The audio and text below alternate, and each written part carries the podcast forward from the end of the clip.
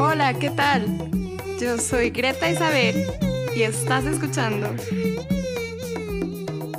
Nosotros te llamamos. Carolina Sabac está inmersa en la parte organizacional, específicamente en la atracción y selección de talentos. Platicamos sobre la entrevista basada en competencias y en lo que le llama la atención cuando ella conoce un nuevo candidato. Hola Carolina, ¿cómo estás? Hola Greta, bien, gracias. ¿Y tú? Muy bien. Oye, te queremos preguntar, ¿a qué te dedicas? Pues yo me dedico a la parte organizacional, eh, estudié psicología y me dedico a la parte de, selección y atracción de, personas. Entonces me la paso entrevistando gente, este, armando expedientes, contratando. Esas son mis funciones a grandes rasgos. ¿Qué haces, digamos, en un día común o en un día típico en tu trabajo?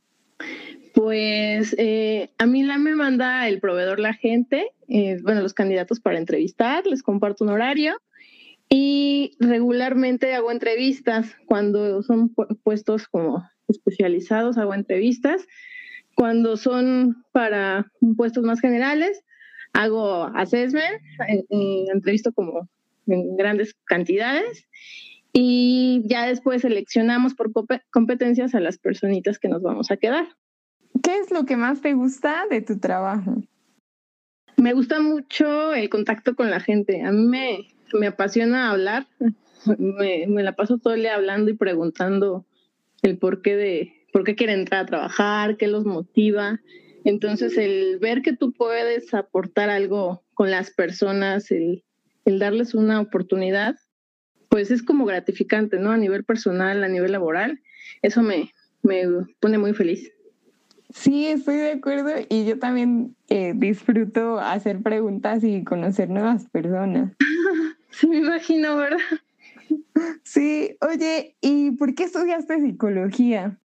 Ah, porque yo, este, no, de hecho yo no quería psicología, yo quería gastronomía, pero pues no tenía los recursos para pagármela, entonces en ese momento me, me dijeron mis papás, pues, ¿sabes qué? Pues escógete algo de, de la carrera. Bueno, de, yo estudié en el CCH, entonces tenía el pase automático, entonces me dijeron, pues escógete algo que te dé la UNAM para que pues estudies, ¿no? Entonces hice mi examen y pues la primera opción era, mi examen, examen de orientación vocacional salía con, que era para filosofía o teatro o psicología, ¿no? Y pues yo dije, de las dos primeras me voy a morir de hambre seguramente, ¿no? Pues la tercera es la menos probable, así que pues vamos. Entonces ya me metí a psicología y a la mitad de la carrera yo dije, ay, pues voy a estudiar psicología para, para terminar la carrera para dedicarme a los niños. Y pues no, total, nunca me dediqué a los niños y acabé aquí, en la parte organizacional. Pero sí te gusta, ¿no te arrepientes de tu decisión? Sí, no, no, no, no, no me arrepiento para nada. Incluso ahorita yo ya te podría decir que no me veo en la parte de cuidar niños o estarles enseñando a los niños, no, no me vería me, enriquece mucho lo que hago, lo disfruto y aparte me pagan, ¿no? Entonces, pues qué mejor. Claro. Oye, ¿qué hiciste cuando saliste de la universidad? ¿Cómo fue el proceso de conseguir tu primer empleo? Pues fue muy fácil. Para mí no, no, no la sufrí en los últimos semestres de la, de la carrera ya de becaria. Entonces, este, yo antes trabajaba de promotora y una vez mi mamá me, me regañó y me dijo, ya dedícate a buscar algo que, que vaya de acuerdo a tu carrera, ¿no? Entonces me, me busqué de becaria y pues sí me pagaban muy poquito, creo que 100 pesos el día. Y de promotora eran 400 el día, entonces la diferencia era muy notoria. Pero esa experiencia me sirvió porque al terminar eh, la carrera, donde estaba yo de becaria, me ascendieron, ¿no? Y pues ya me, me dieron el tiempo completo y de ejecutiva y una oficina acá bien. Sí, sí, la verdad sí me considero muy afortunada en la parte laboral, como que no, no he batallado en ese sentido. Oye, ¿qué consideras que ha sido lo más difícil que has tenido que hacer en el trabajo? Lo más difícil, pues a dar bajas. Entonces, es, no la disfruto nada. Sé que es, es una área de recursos humanos, pero para mí sí el dar, el darle las gracias a la gente, pues no, no, no lo disfruto para nada y sí siento feo, como que no me he logrado hallar ahí y esa parte no.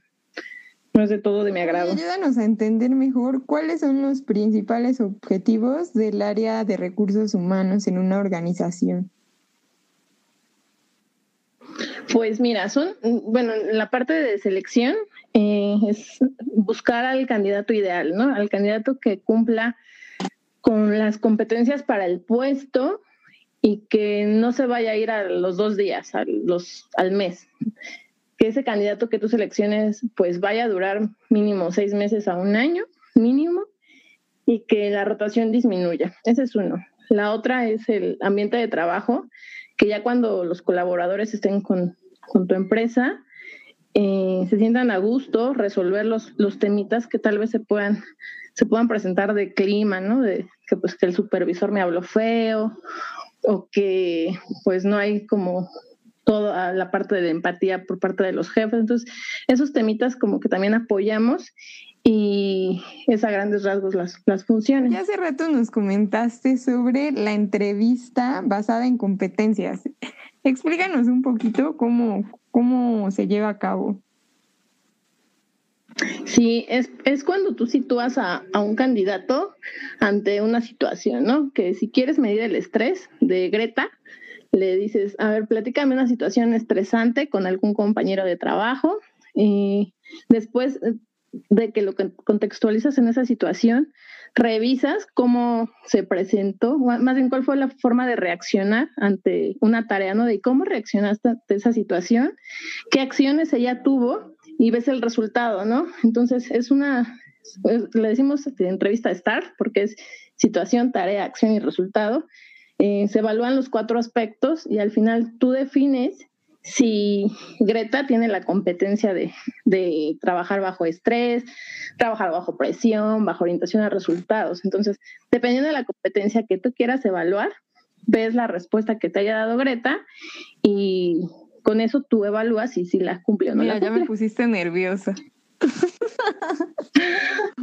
Oye, ¿cuál sería la respuesta? Ya, te pusiste a pensar, ya te pusiste a pensar así de cuál es la situación y qué he hecho y cómo fue el resultado. muchas veces tenemos la idea de que hay respuestas correctas. ¿Cómo, ¿Cómo se contesta ahí? O sea, hay respuestas correctas, no las hay. ¿Tú cómo identificas eh, que alguien... Creo que va a, depender, va a depender de la entrevista y, y del puesto, ¿no? A veces eh, los candidatos son, son muy listos y saben decirte lo que quieres escuchar, ¿no? Después, yo quiero durar un año en tu empresa y yo quiero durar este mucho tiempo para enriquecerlos y todo el rollo, pero ves los antecedentes y ves que es una persona que no tiene estabilidad, que pues no cumple con las competencias, incluso que ellos solitos se echan de cabeza, ¿no? A veces hay mucha incongruencia en sus respuestas. Creo que sí, sí crecen, bueno, más bien se crean la idea de que, ay, no, pues en una entrevista no digas esto o no digas el otro, pero al final de cuentas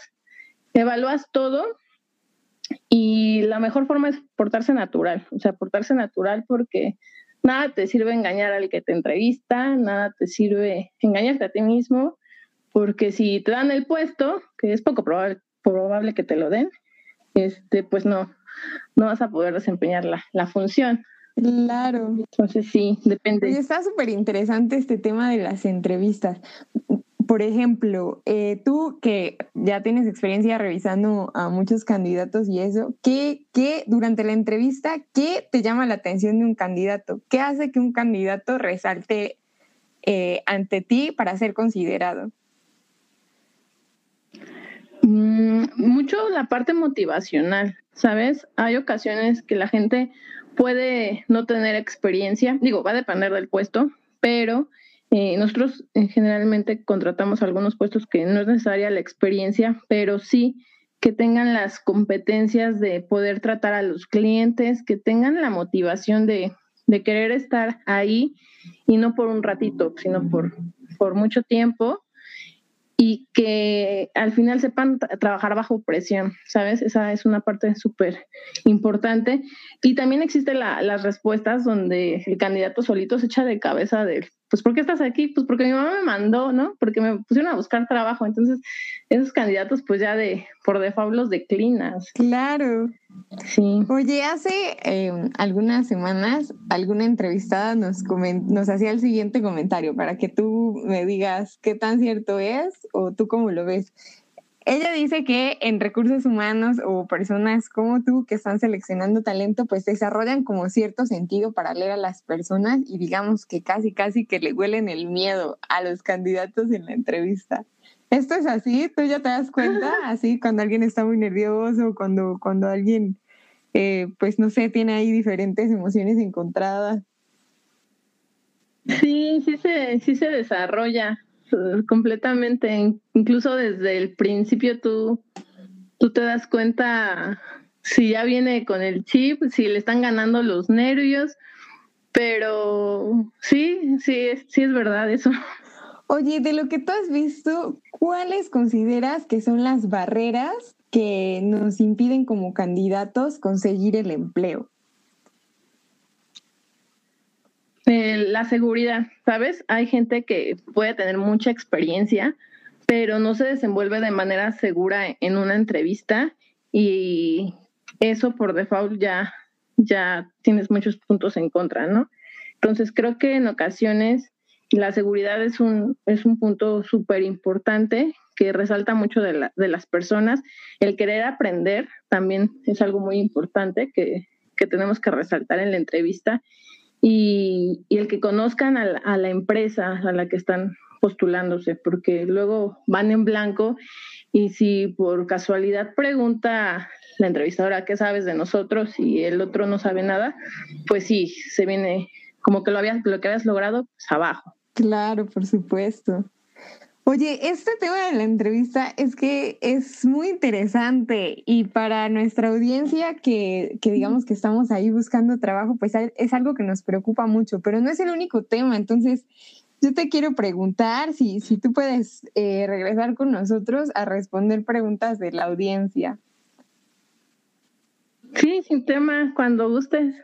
A mí me divierte mucho, o sea, me divierte mucho entrevistar, me divierte mucho ayudar, entonces cuando gustes estoy ah, disponible. Perfecto. Entonces, esto también es como una invitación a los que nos escuchan para que escriban todas sus preguntas y las organicemos para que te volvamos a invitar. bueno, mientras, para conocerte un poco más, te voy a preguntar más cosas, pero ya más relativas hacia ti como persona. Entonces, no lo pienses mucho y lo primero que pienses, pues nos dices, ¿sale? Va. Nosotros te llamamos. ¿Dónde naciste? En el Estado de México. ¿Qué prefieres, playa o montaña? Playa. ¿Qué haces en tu tiempo libre? Eh, me gusta patinar, me gusta subirme a los tubos, me gusta subirme a la tela, me gusta salir con mis amigos, me gusta escuchar música, ¿Algún libro que te guste mucho? Me gustó eh, Rayuela. ¿Qué es lo primero que haces al despertar? Este, bañarme. ¿Te aburre la rutina? No. ¿Qué estarías haciendo si no te dedicaras a la selección de talento? Cocinando. ¿Cuál es la habilidad que crees que se valora más en un trabajo? La permanencia. Sentido de pertenencia. ¿Alguien a quien admiras? A mi abuelo. ¿Qué significa ser un líder? Un organizado. Oye, ¿cómo han cambiado las entrevistas ahora con el confinamiento? Ay, todo es por Zoom. O sea, es, es más fácil para todos pero siento que es más desgastante para, para el entrevistador, ¿sabes? Porque te estás viendo y ves al candidato y te ves aunque no quieras. Entonces, este, es desgastante, pero eh, nos ayuda mucho a, optimizar los tiempos y a mantener la seguridad de que pues todos nos quedamos en casa. Claro, ah, y bueno, yo no sé, yo me imagino que también se pierde cierta información al no tener eh, al frente a la persona. Sí, claro, porque aparte tú los ves, los ves de, un ángulo y no sabes este, si por abajo se están mordiendo las, bueno, pellizcándose los pies, no sé, como que sí siento que me falta el verlos cara a cara. No es lo mismo, pero también eh, es lo más cercano, bueno, yo, yo que uso Zoom, es lo más cercano para, para verlos, ¿no? Eh, intenté en algún momento las entrevistas telefónicas, pero pues tampoco me daba, me daba mucho de dónde, de dónde agarrar. Entonces, este es lo que me ha funcionado hasta ahorita y lo que pues nos está funcionando a muchos, muchos seleccionadores. Claro, pues porque hay que adaptarnos y seguir avanzando. Sí, sí, sí, y más en estos tiempos donde todos estamos en casa. Carolina, te agradezco mucho por este tiempo. Te quiero pedir, por favor, si tienes alguna recomendación para todas las personas que están en búsqueda de empleo o iniciando su carrera profesional. Pues yo les recomendaría que sean auténticos, eh, sean lo más naturales posibles. Al final, si, si tratan de engañar al entrevistador, se va, se va a dar cuenta y, no va a salir favorable la entrevista. Y que en ocasiones la experiencia, si bien sí es importante, no es del todo, del todo el peso, ¿no? Las, las cualidades, la motivación que tú, que tú representes en, en el momento de que te están entrevistando, pues tiene mucho peso y pues eso te puede dar muchas palomitas a favor. Nosotros te llamamos. Quiero invitarte a que nos envíes todas tus preguntas relacionadas al proceso de búsqueda y selección de personal. Estamos preparando un capítulo especial para responderlas junto con Carolina y ayudarte a visualizar mucho mejor la postura de recursos humanos. Mándanos un audio o escríbenos por Facebook o en el canal de Telegram de Ruido Blast. Un abrazo.